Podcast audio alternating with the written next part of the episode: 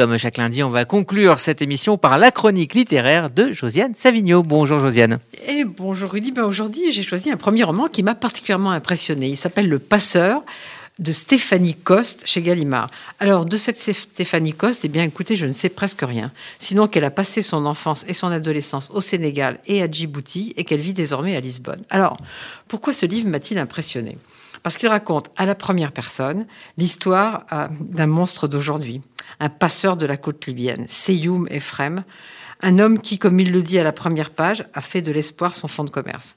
Un homme qui a le cerveau assez dévoré, je dirais, par l'alcool, et qui a perdu toute notion d'humanité et de compassion. La preuve, depuis que j'ai démarré mon business il y a 10 ans, je n'achète que des coques ou des zodiacs pour un seul passage.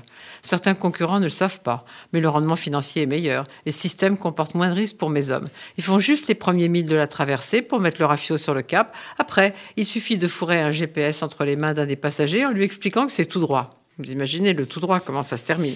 Évidemment, le récit des traversées est assez horrible. Et quand un type meurt, on le jette à l'eau. Quand un tombe à l'eau, on ne va pas le chercher.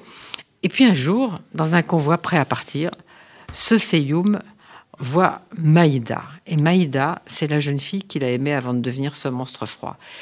Et j'allais dire peut-être plutôt le fantôme de cette jeune fille. Une femme assez accablée avec un nourrisson dans les, dans les bras. Alors, on voit que, monstre ou pas, ce type-là a aussi sa fêlure. Une enfance marquée par la peur, la dictature en Érythrée, les rafles, les tortures. Et à partir de là, le récit alterne entre aujourd'hui, c'est-à-dire le type qui fait commerce de la misère humaine, et, euh, hier, un jeune homme brisé. À travers la vitre, 2003, à travers la vitre du bus, le mur de la nuit dissimule l'horreur. On s'y attendait pourtant. Depuis les rafles d'il y a deux ans, le malheur, prédit par grand-père, est revenu et s'invite partout sauf chez quelques planqués. À partir de 18 ans, on n'échappe pas au service militaire dans le camp de Savoie. Alors parfois, on fabrique des monstres en les brisant jeunes. En tout cas, Vraiment, j'espère que ce passeur, ça inaugure une carrière littéraire pour Stéphanie Coste, parce que c'est très très bien, c'est chez Gallimard.